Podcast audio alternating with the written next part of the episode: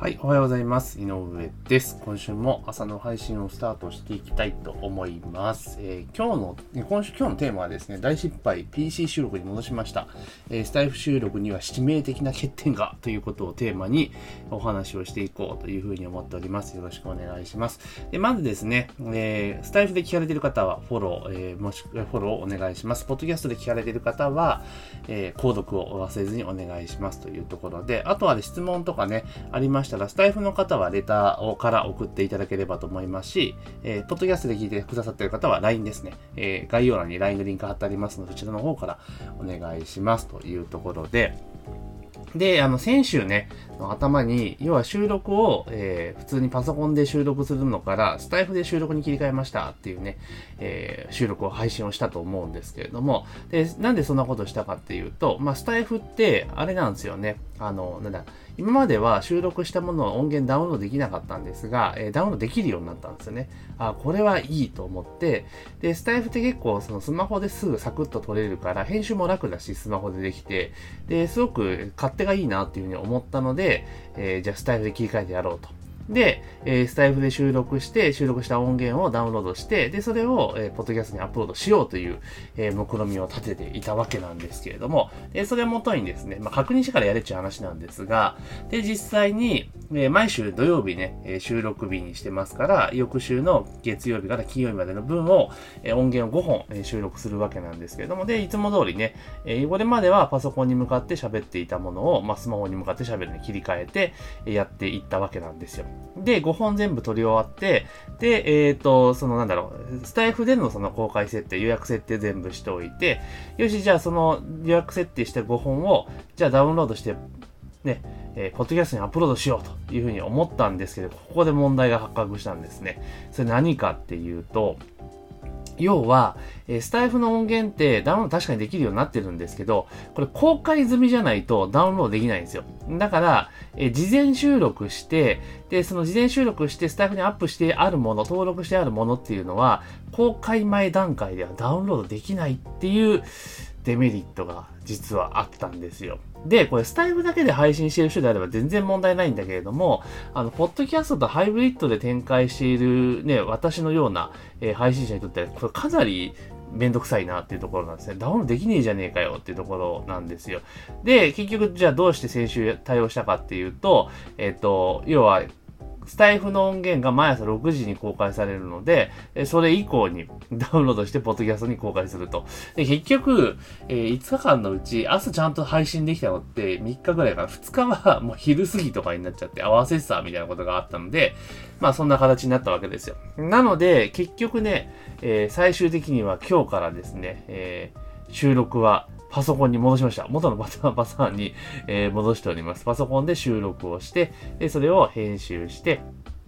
で、えー、ポッドキャストと、えー、スタイフ両方にアップすると。で、このパターンでいくと、事前にだからダウンロードできるから、すぐに動画化もできるんですよね。だから結局先週分に関しては、もう YouTube にアップやめちゃったんですよね。もうめんどくさいから。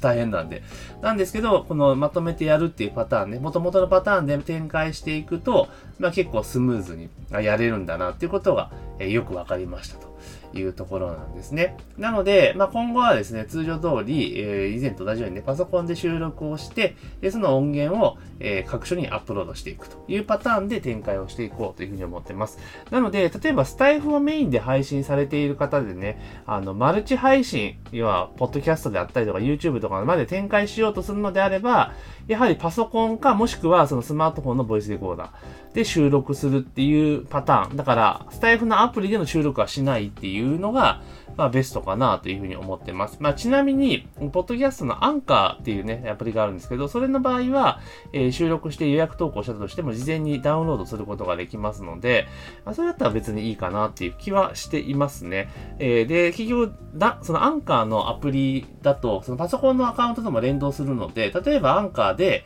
えー、収録するじゃないですか。で、予約投稿って形でこうサーバーにアップロードしますよね。で、それをパソコンから開いていって、パソコンにダウンロードすることできちゃうんですよ。だから、まあ、それでもいいかなと。最初はその方法でやってたんですけど、まあ、最近はやはりパソコンで収録してしまって、編集した方が早いなっていうのがあったんで、まあ、今そのパターンに切り替えて、まあ、やっているぞというところなんですね。なので、あの、基本的には音声配信をして複数メディアで展開していく場合は、このパソコンで、とか、まあ、スマートフォンで、要は、えっ、ー、と、その、なんだろう、音声配信のプラットフォームのアプリを使わずに収録するのがやっぱり一番効率的なんだなっていうふうに思ってます。で、ちなみに、えっと、これ今音声収録してるじゃないですか。で、ダウンロードして、で、それを、あ、なんだ、アップ、アップロードじゃねえや、えっ、ー、と、ポッドキャストと、えっ、ー、と、スタイフにアップロードしていくんです。それで両方のパソコンでできるのでやっていくんですけれども、で、えで、音源を結局ね、えデータとしてあるわけですから、今度それに画像を1枚つけて、で、えー、いやもうこれすでに、へ、お、だから、ポッドキャストとかにアップロードする段階で BGM つけて編集は終わっているので、で、あとはその音源に対して、公開する音源に対して画像1枚つけて、で、それを動画データにすればいいわけじゃないですか。で、その作業って、あの、Windows のムービーメーカーね、無料のソフト使えば簡単にできちゃうので、まあ、それで作成して、要は、サムネイル画像1枚作って、まあ、あとはラジオですから、そのまま上げるという形でやれば、まあ、サクッと3、3メディア一気に展開ができるなというところではあります。で、音声メディアの結構いいところって何かっていうと、例えばその、こういった、え音声配信のプラットフォームで公開するって聞いてもらうってももちろんそうなんですけれども、当然、音声ファイルとして手元にあるわけじゃないですか。で、それが、例えば、えっと、これ、例えば私で行くと今、週5配信してるじゃないですか。だから1ヶ月、まあ、4週として、まあ、ざっくり、ね、えー、20本音源ができるわけですよね。毎、毎月。で、これ年間で行くと、ね、20本だから、ってことですよ。240本音源ができるわけですよね。で、2年続けると480本なんですよ。で、結構なパワーですよね。で、あの、動画コンテンツとかだと、1本単位とかでもね、例えば1時間とかそういうものを作れば、まあ、コンテンツとして売りやすいけれども、音声ってなかなか、音声1本で例えば3000円とか取るのってなかなか結構しんどいじゃないですか。もちろんやれないことないんですけど、で、なった時に、こう、音声をこう普段ね、例えば10分、毎回毎回そのポッドキャストとか、この、なんつうんだろう、朝の配信系の音源で、だいたい10分なんですよ、収録時間。じゃあ、音声の時間ってね。で、10分のものが、だいたい1週間で5本だから50分、約1時間ぐらいのコンテンツ分量になってるんですね。なので、まあ、それを束にすれば、例えば5本で、えっ、ー、と、なんだ、えっ、ー、と、出てこないな。5本でだから50分か。だから約1時間だったらまあ、売れないことないから3000とか4000回でも売れ、内容によっては全然売れるだろうなっていうのはありますし、まあサブスクで展開するのも個人的にはありかなと思ってます。ただ私は結構使い方としてこの音源の使い方どうしてるかっていうと、あの自分の商品売るときに特典として付けてることが結構多いんですよ。で、音声って例えば、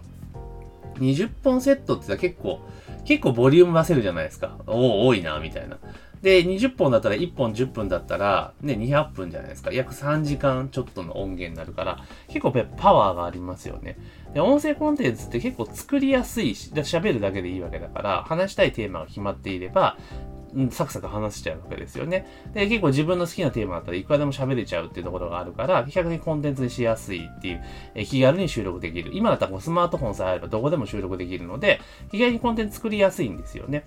で、えー、最近であれば、こう、販売するプラットフォーム自体も増えてきているので、例えばこの、今聞いていただいているスタイフとかだったらね、音声単体でも販売できますから、まあそういったものを使えば売れるようになってくるなというところです。まあ、ただ、売るというよりもむしろ特典として、例えば20本セットとか100本セットってやっていくと、結構インパクトがあったりするんですよね。で、実際問題としてじゃあ100本セット特典で付けましたよってなった時に、まあこんなこと言ったら身も蓋もないんですけど、100本聞く人ってほとんどいないんですよ、ぶっちゃけで話。うん。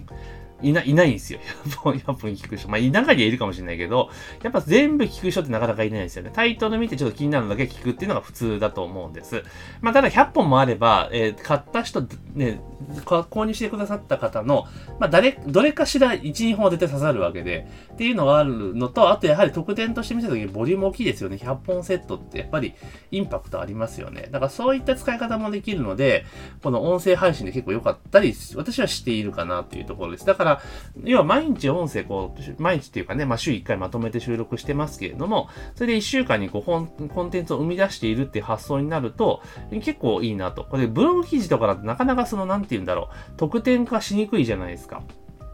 ね、だからそれを例えばブログ記事を PDF にしてとか言ったら結構手ますよね。だけど、手間の割にはそういうほど価値を感じてもらいにくいっていうメディアでもあるので、まあそれ考えたら音声で撮っていって、それこそなんか音声教材100本とかだったらなんかぜ、ね、すごいインパクトありますよね。だからそんな形で、まあ、ちょっと今後はね、攻めていこうかなというふうに思っています。はい。なので、えー、もうちょっと話はそれましたけれども、音声配信の展開としては、基本はね、スタイフでもう行くぞっていう気合を入れてたんですけれども、それは全言撤回しまして、前回通りパソコンで収録をして編集をして、で、それを、えー、タメディア展開していくっていうパターンでね、えやっていこうかなというふうに思ってます。で、あと前にもちょっとお話したと思うんですけど、スタイフ、えー、ごめんなさい。えっ、ー、と、ストア化の講座をですね、えー、ちょ、もう一回開講しようかなと。で、なぜかっていうと、ライブ配信の機能がだいぶ変わっていて使い方が良くなっているんですよ。だからまあ、それにアップデートした形の、まあ、あの、ライブ配信講座みたいなものをちょっとやっていこうかなというふうに思ってますので、まあ、出来上がりましたらですね、あの、ご案内しますので、ぜひね、あの、フォローとね、もしくは LINE 登録しといていただいたら、あの、それが出来上がったタイミングですぐにね、ご案内しますし、お得なクーポンとかでね、送れるようになると思いますので、まあ、ぜひ登録をしといていただければというふうに思っております。というところで今日はですね、え大失敗 PC に戻して収録は PC に戻しました。えー、スタイフ収録には致命的な欠点があった件というところで、まあ、予約投稿文ね、投稿したものはダウンロード事前にできないということがありましたので、まあ、それに対する対応方法ですね。あと今後の音声配信の進め方についてお話をさせていただきました。ぜひね、スタイフで聞いてる方は、いいねと、えフォローをお願いいたします。あと、ポッドキャストで聞いてる方はですね、ぜひと購読をお願いします。あと、番組内容に質問とかね、あと相談事とか聞きたいこととかありましたら、えスタイフの方はレターか、もしくはコメント欄、えー、ポッドキャストの方は、えー、LINE からですね、いただければというふうに思っております。というところで、えー、本日の朝の配信は以上とさせていただきます。今週も1週間頑張っていきましょう。